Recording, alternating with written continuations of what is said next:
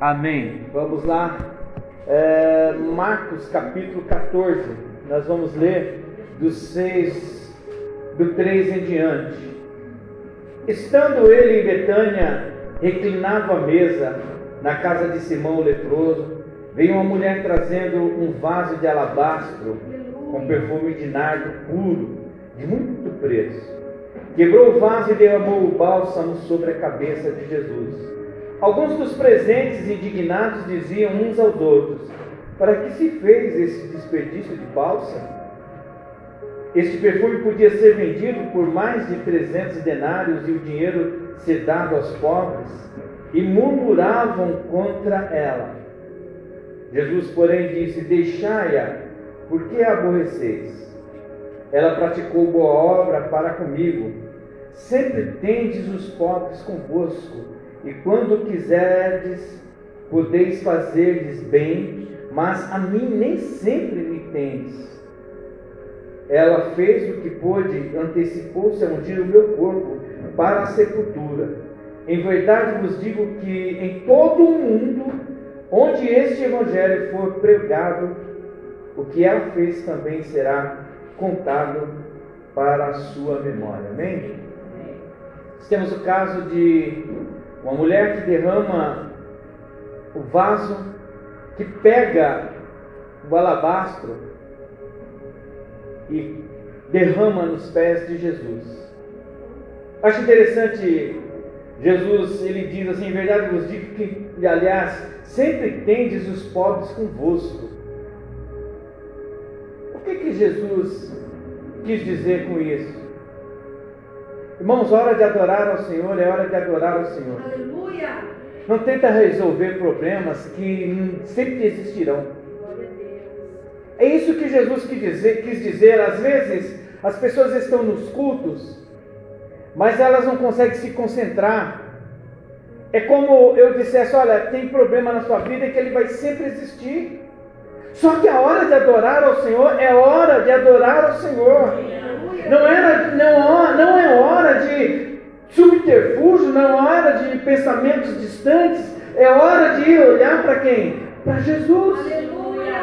É isso que ele quis dizer: a pobreza, os pobres sempre existiram, sempre vão existir. Diferença social, ninguém ia tirar naquele momento.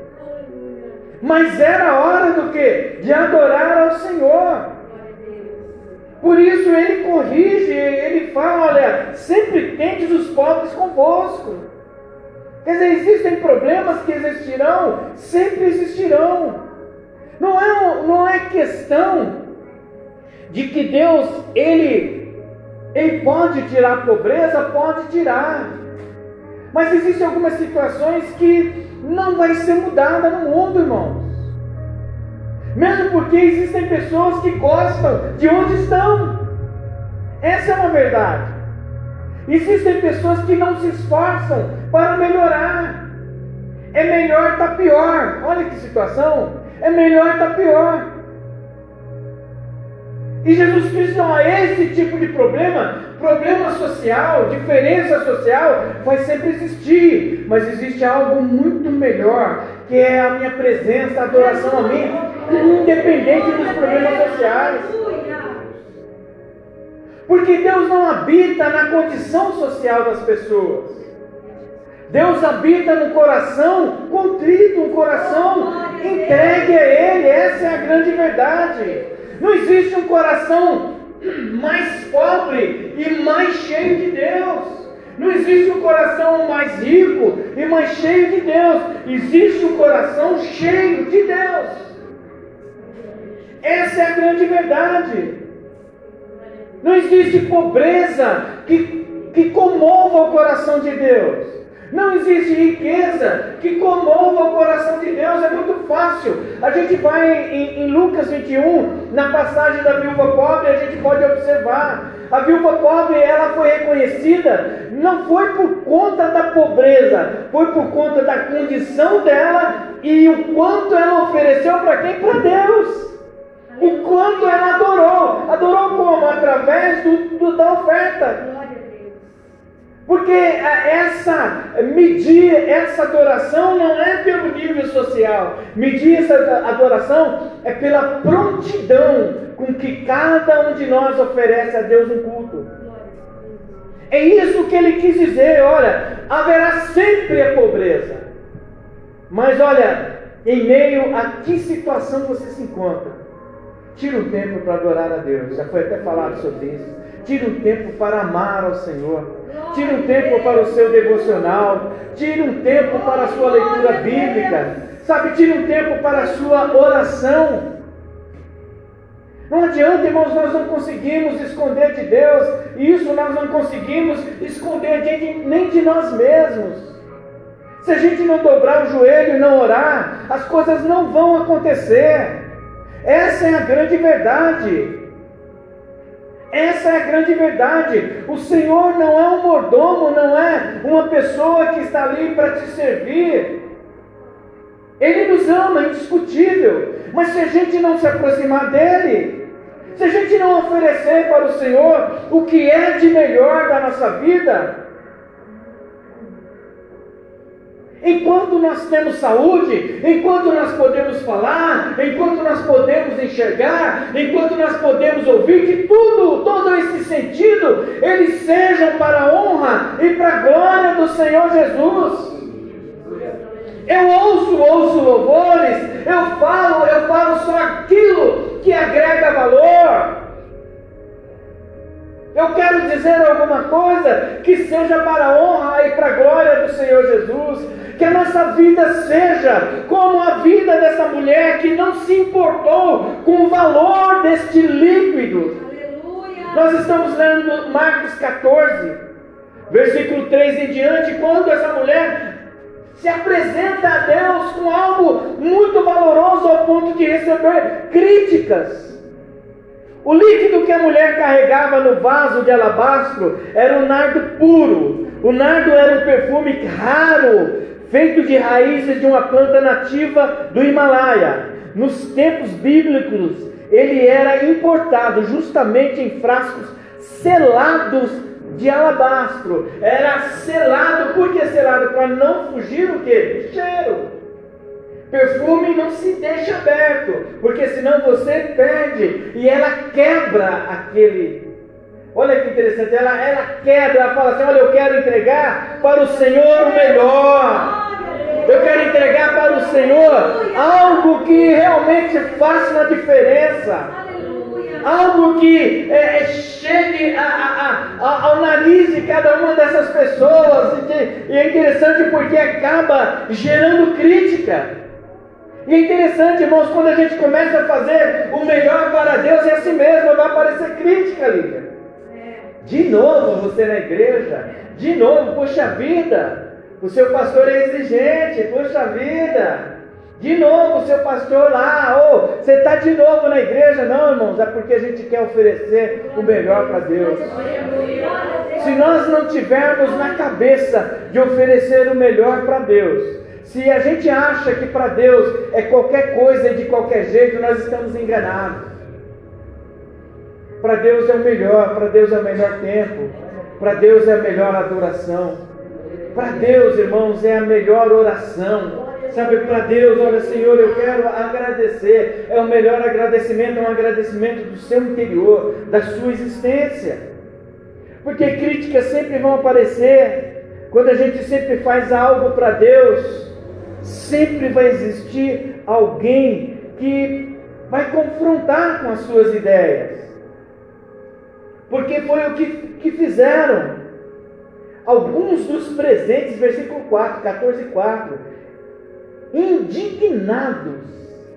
A pessoa fica indignada por você fazer o melhor para Jesus causa indignação. O que, que, é isso? Tanto é que a questão do dízimo que a pastora falou, inclusive se alguém tem alguma dúvida sobre isso, nos, nos procure. O dízimo é a décima parte, irmãos, não é a, a, a, um, um, a décima parte, não é, é, você dividir o seu salário em dívidas e dívidas e depois falar, bom, esse que sobrou é da igreja.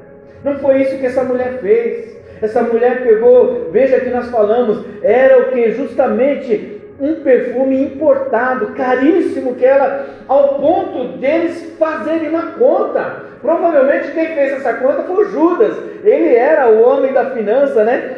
Ele fez essa conta e falou, puxa, mas isso ajudaria muitas pessoas. Muitas pessoas.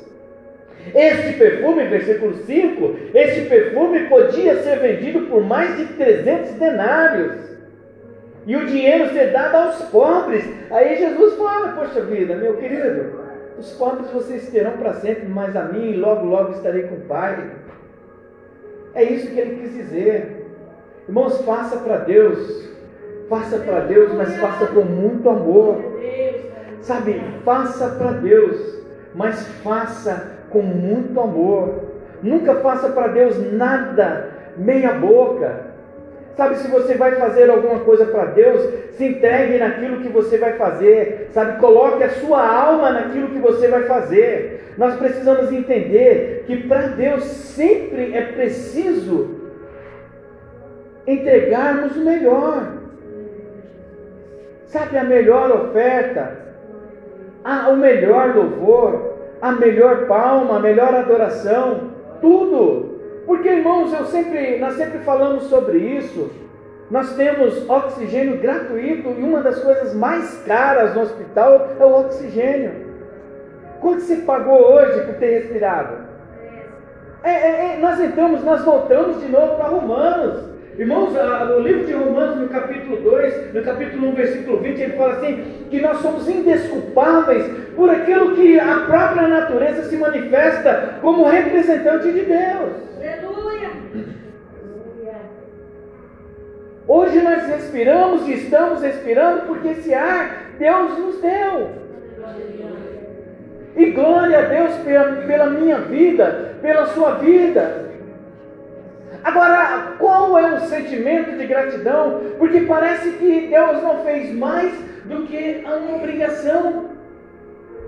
Mas essa mulher não vê dessa forma. Essa mulher ora, olha para Jesus e reconhece que era preciso fazer algo que fizesse a diferença. Em meio a tantas pessoas, ela fez algo que fizesse a diferença. Mas essa mulher é afrontada. É afrontada por pessoas que achavam que não seria necessário. E nós temos, irmãos, muitas vezes sido afrontado por conta do evangelho que nós conhecemos, por conta do evangelho que nós transportamos no nosso coração, por conta de sermos Cristo na onde nós somos. Veja bem, Salmos de é, 69, verso 19, diz assim: Bem conheces a minha afronta e a minha vergonha e a minha confusão, diante de ti estão todos os meus adversários. Aí a gente entra numa questão que até eu e a pastora nós estávamos falando, irmãos. Deus conhece os nossos adversários e esses adversários não são pessoas, são situações espirituais que usam pessoas. Entenda bem, o apóstolo Paulo não diz, e, e, e, talvez seja muito confuso quando alguém vem de uma igreja pentecostal que fala do seu adversário, daquele que você tem que colocar no, debaixo do seu pé, aí as pessoas pensam em ex-marido, ex-sogra, ex-cunhado, e não, irmãos, esses irmãos não tem que estar debaixo dos seus pés, tem que estar na sua oração. É diferente, irmãos, é diferente. Nós não temos, nós não temos inimigo de carne, irmãos. Entenda bem, o apóstolo Paulo fala isso. A nossa luta não é contra carne nem sangue. Então a gente tem que aprender, coloque, aprenda a colocar essas pessoas no joelho, aprenda a colocar essas pessoas no seu, no seu caderno de oração, na sua vida de oração. Porque quando nós começamos a livrar daquilo que nos prende a histórias passadas, a gente começa a ter um presente e um futuro melhor. Essa é a grande verdade. Porque enquanto estamos amarrados a vidas passadas, às situações passadas, nós não estamos caminhando para frente, sempre caminhando para trás. E esses homens fazem essa crítica. Esses homens não entenderam absolutamente nada do que do sacrifício ou, vou dizer assim, daquilo, da ação que esta mulher estava fazendo para Jesus. Veja bem, Romanos 12, 2 diz assim: E não sede conformados com este mundo, mas sede transformado pela renovação do vosso entendimento, para que experimentes tal qual seja a boa, agradável e perfeita vontade de Deus. Porque se nós fizermos as coisas como o mundo dita, a gente nunca vai experimentar a boa, agradável vontade do Senhor Jesus para a nossa vida. Por quê? Porque essa mulher se prontificou a fazer algo que agradasse quem? A Jesus Cristo. Ela quebra algo muito valoroso diante de Jesus Cristo. E é interessante, irmãos, eu quero agora tipificar este vaso como cada um de nós. Esse vaso sou eu, esse vaso é você. Porque a Bíblia diz que nós somos vaso de honra ou de desonra. Quem somos nós como vasos oferecidos a Deus? Deus olhando para nós, Deus olhando para você, olhando para mim, como Ele classificaria este vaso? É interessante nós meditarmos sobre isso. É interessante a gente refletir. E o que nós falamos ontem na nossa escola bíblica, o que foi falado no domingo, o que eu tenho falado na rádio, o que esse evangelho tem me transformado? Em que esse evangelho tem me transformado? Em que este evangelho tem transformado a sua vida, a minha vida? Saindo daqui, Seríamos reconhecidos como crentes em Cristo Jesus? O que esse Evangelho tem nos transformado? Irmãos, às vezes é muito difícil ministrar a palavra de Deus, porque todo mundo hoje quer que o pecado entre por estas portas e saia por aqui normal, e não vai sair normal em nome de Jesus. O que é pecado é pecado, e nós nos posicionamos contra aquilo que fere a natureza de Deus. E aí eu pergunto de novo: o que esse Evangelho tem transformado você? O que esse Evangelho tem nos transformado? Como somos nós? O que somos nós como vaso oferecido a Deus? Contudo, Senhor, Tu és o nosso Pai, nós somos o barro, Tu és o oleiro, todos nós somos obras das tuas mãos, Isaías 64, 8. Nós precisamos ser obra das mãos do Senhor. Quando deixamos de ser obra das mãos do Senhor, quando nós nos posicionamos em nós mesmos, atendendo, atendendo as nossas necessidades, atendendo a nossa condição humana e queremos nos colocar diante de Deus, justificando tudo aquilo que nós fazemos. Agora, se nós olharmos para Deus, olhe para a sua vida, Deus faria isso que cada um de nós faz. Olha você para Deus, olha para mim, olha para o céu, olha para o céu, você que está aqui, olha para o céu e fala: Senhor, pergunta para Deus, pergunte para Deus isso. É isso que nós devemos entender, porque seríamos hoje obras das mãos do Senhor, ou tudo que tem acontecido na nossa vida é obra das nossas próprias mãos, porque não nos posicionamos como vaso na mão do oleiro. Porque esse vaso foi entregue, essa mulher entregou o vaso nas mãos do Senhor Jesus, ela quebrou, ela ofertou. E Ele, como oferta, se entregou por todos nós. E nós precisamos entender: seríamos hoje o vaso de honra ou de desonra?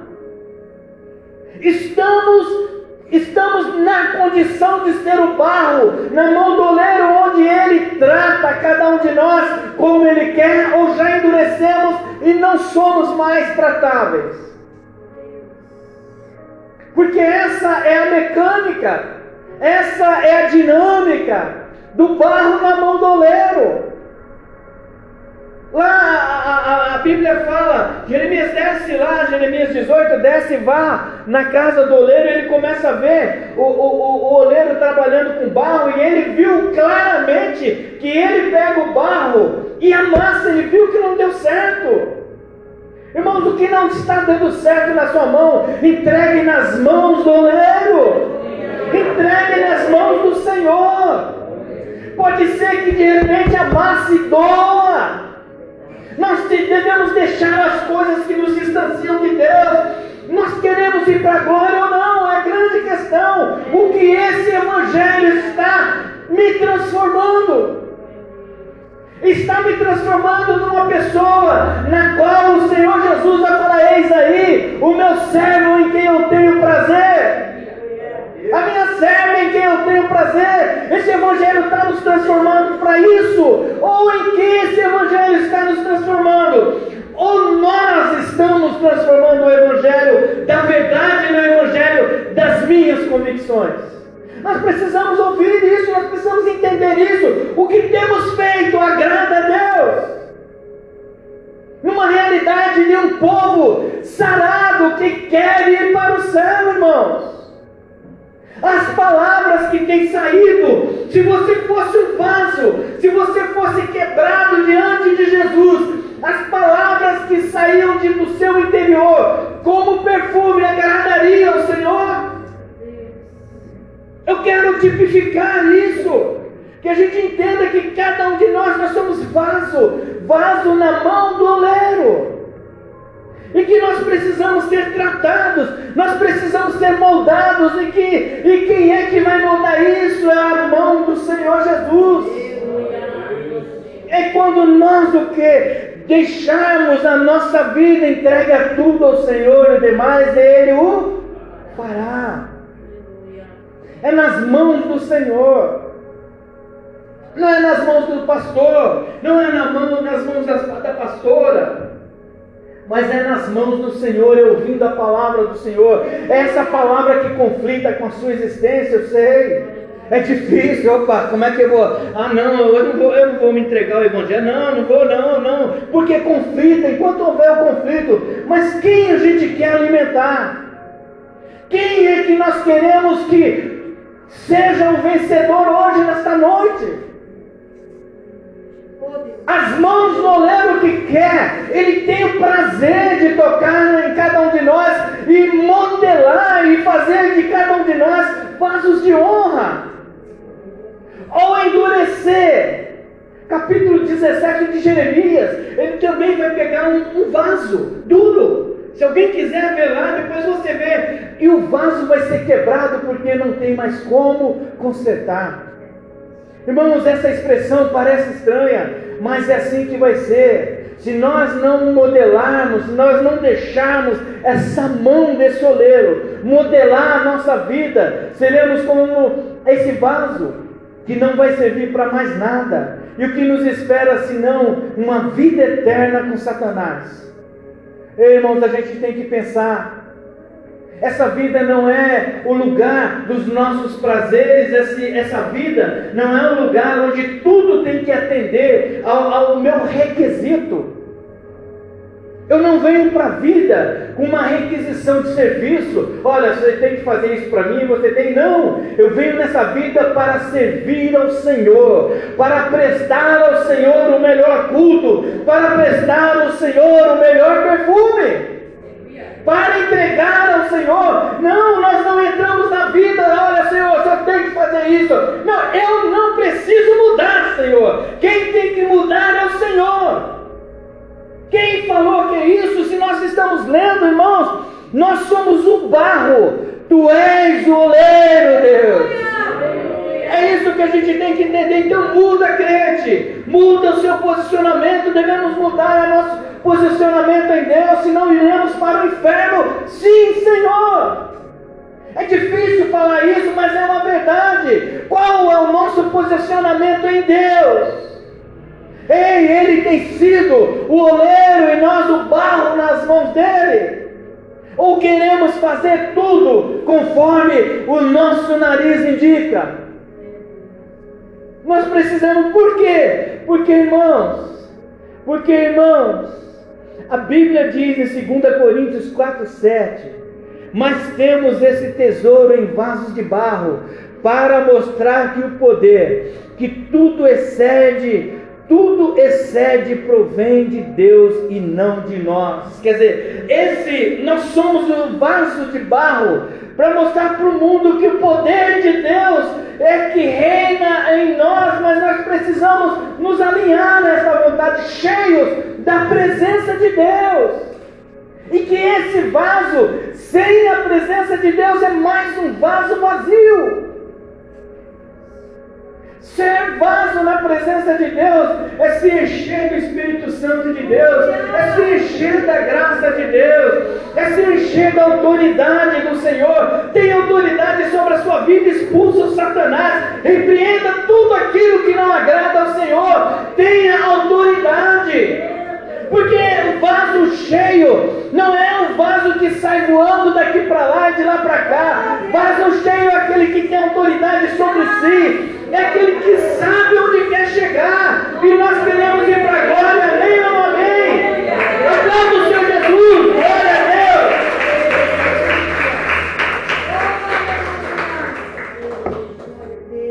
E essa mulher, ela entrega este vaso. Ela quebra esse vaso, de nado, causando essa discussão. Chega a ser uma discussão. E ela oferece a Deus. E o que é mais interessante, irmãos, versículo 9: em verdade vos digo, em todo o mundo,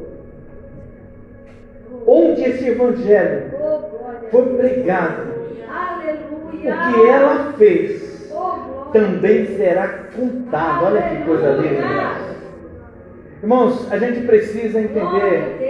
A vida não é passageira. Aparentemente, para Judas e para algumas pessoas, olhou o sacrifício dessa mulher, é, um sacrifício tolo, gastar um dinheiro, um dinheiro. Tipo assim, é, ele, ele, ele diminuiu a grandeza do Senhor Jesus e, e subestimou a grandeza do Senhor Jesus e colocou em evidência o preço daquilo que era material.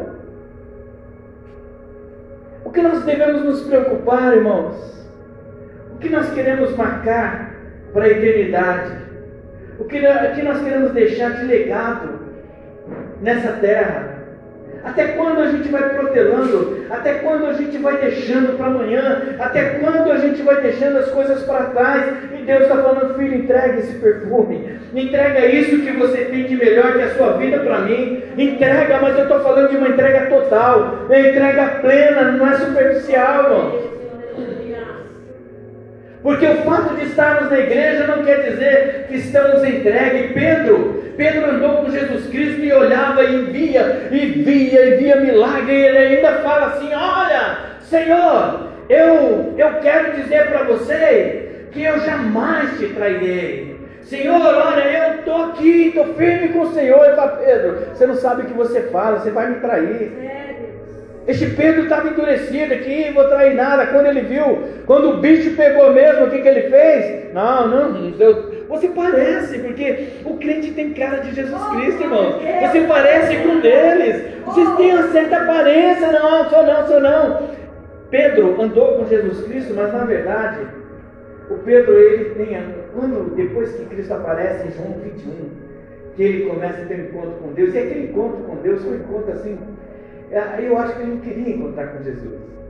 Que quando eles estão na praia assim, é, todo mundo, acho que eles pescaram e tal, e acho que Jesus Cristo olhava assim para ele, eu acho que ele desviava o assunto. É, Tiago, não sei o que, é, porque ele não queria. Aí quando todo mundo se afasta, Jesus fala, Pedro, tu me amas, Pedro. Você imagina, você devendo para Jesus até uma hora. E aí hoje, nessa, nessa noite também, eu estou perguntando, você ama Jesus Cristo? Faça a vontade dele. Não faça a sua vontade. Porque foi isso que ele fez no Pai. Pai, não seja feita a minha vontade. As minhas convicções, as nossas convicções humanas, irmãos, só vão nos levar para o inferno. Faça a vontade de Deus. O que é a vontade de renunciar, irmãos? Renunciar. Renúncia, nós precisamos renunciar muitas coisas. E eu estou falando de todos nós.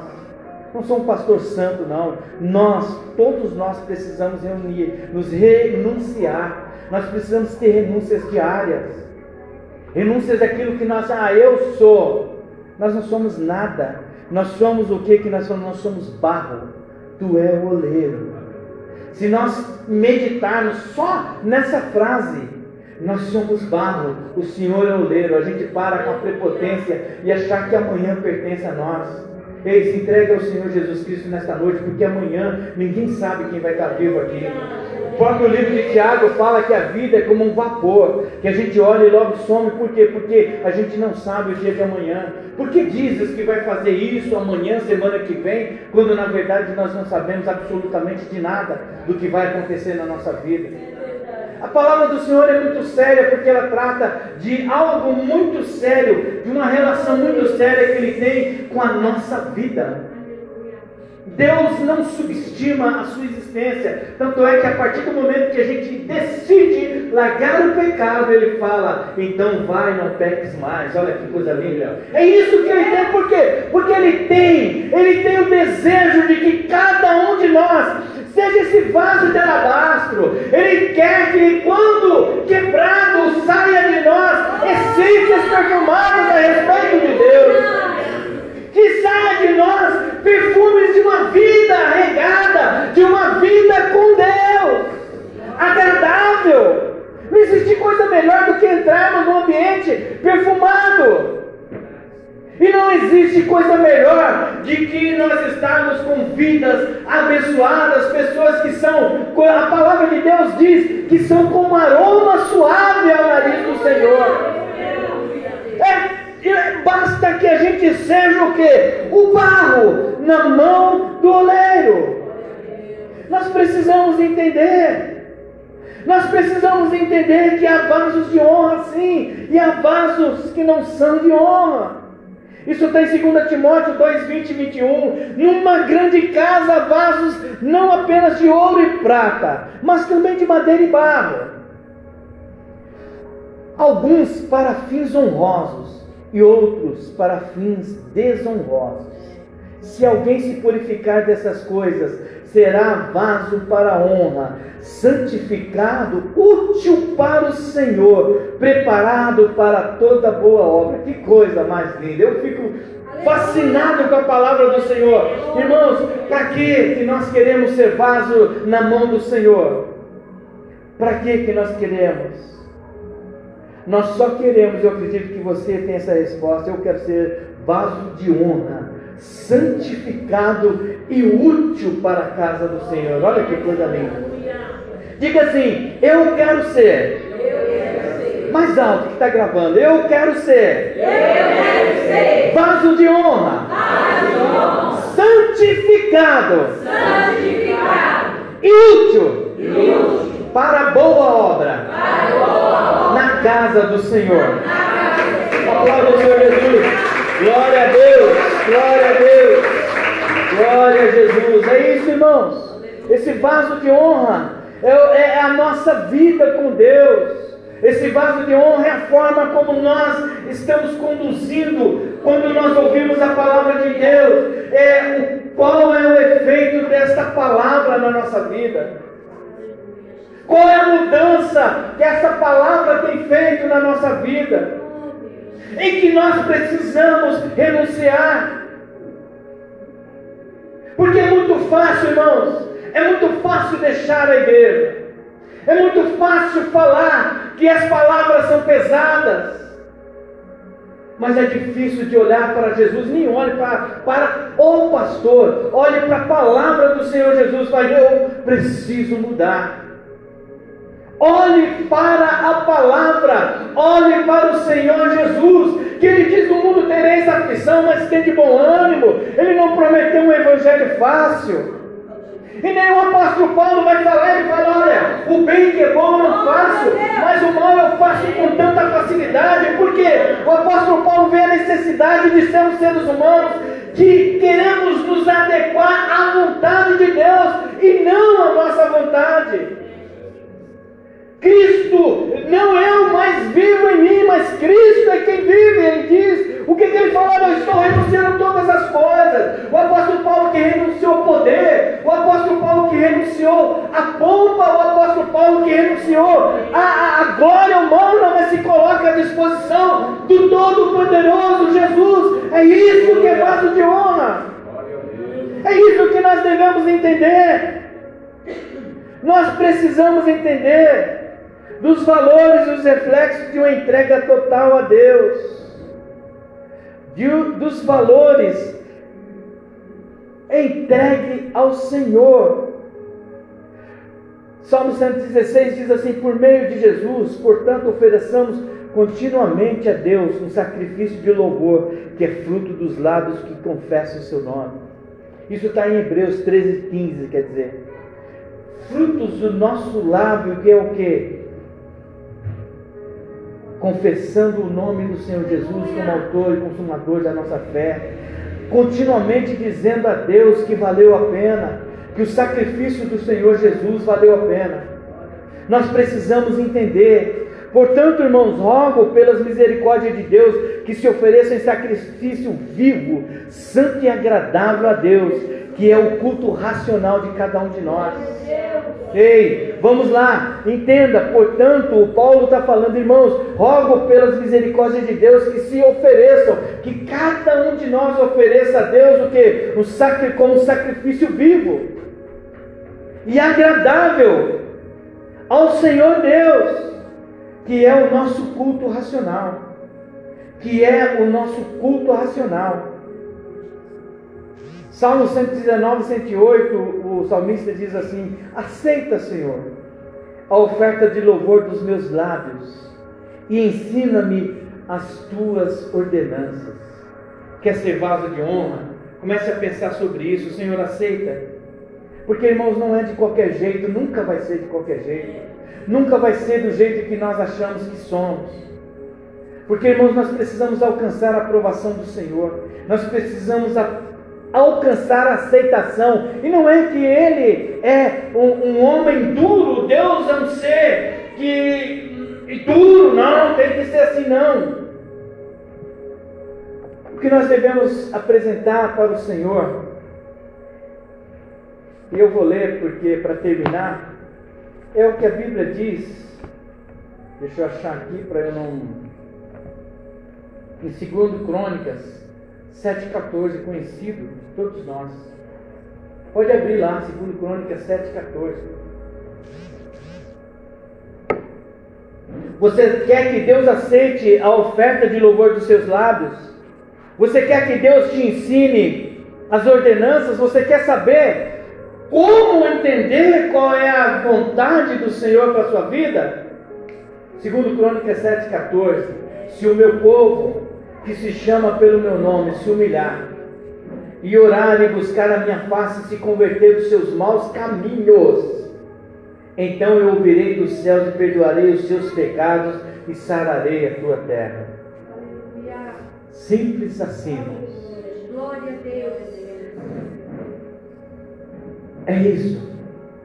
Às vezes nós estamos querendo de Deus algo que Ele não está aceitando, não por conta de Ele ser ríspido, de ser um homem duro, é porque nós não queremos nos humilhar diante do Senhor, nós não queremos orar o Senhor, nós não queremos encarar face a face o Senhor, porque Ele é santo.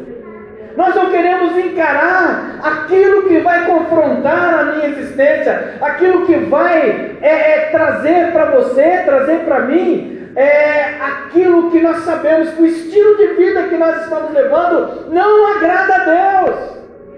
Mas Ele diz: olha, se você, se você clamar, se humilhar, orar, buscar a face do Senhor, converter os seus maus caminhos, então ouvirei dos céus, perdoarei os seus pecados e sararei a sua terra.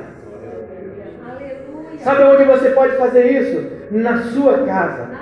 E deve fazer na sua casa. Por quê? No versículo 15 é uma promessa para você que faz isso. Agora estarão abertos os meus olhos e atentos os meus ouvidos à oração que se, se fizer, que se fizer, eu vou dizer naquele lugar que é a sua casa em nome de Jesus. Se converta, irmãos, dos maus caminhos. O Evangelho não é brincadeira. O Evangelho não é uma historinha de alguém que estava sem fazer nada e resolveu escrever uma Bíblia. O Evangelho é uma história da humanidade. É a forma, é o meio pela qual a humanidade deve e deve seguir. Sabe, muitos conceitos apontam para a Bíblia como algo destruidor de família, homofóbica e um monte de coisa. Mas não olham para essa Bíblia como uma construção de, de, do ser humano que agrada a Deus. É isso que a gente tem que entender. A palavra do Senhor, ela quer construir um ser como eu e como você, aprovado por Deus de que ele olha para de lá de cima e ele tem o prazer de ver, em meio a tantas situações contrárias, opostas à vontade de Deus, ele olha para mim, ele olha para você e fala assim: Eis aí a minha serva, o meu servo em quem eu tenho prazer. Essa é a vontade do Senhor. Vamos ficar em pé em nome do Senhor Jesus. Vamos entregar ao Senhor pedidos de oração Vamos entregar ao Senhor por todos os nossos irmãos que não estão presentes. Quero chamar aqui à frente os irmãos que nessa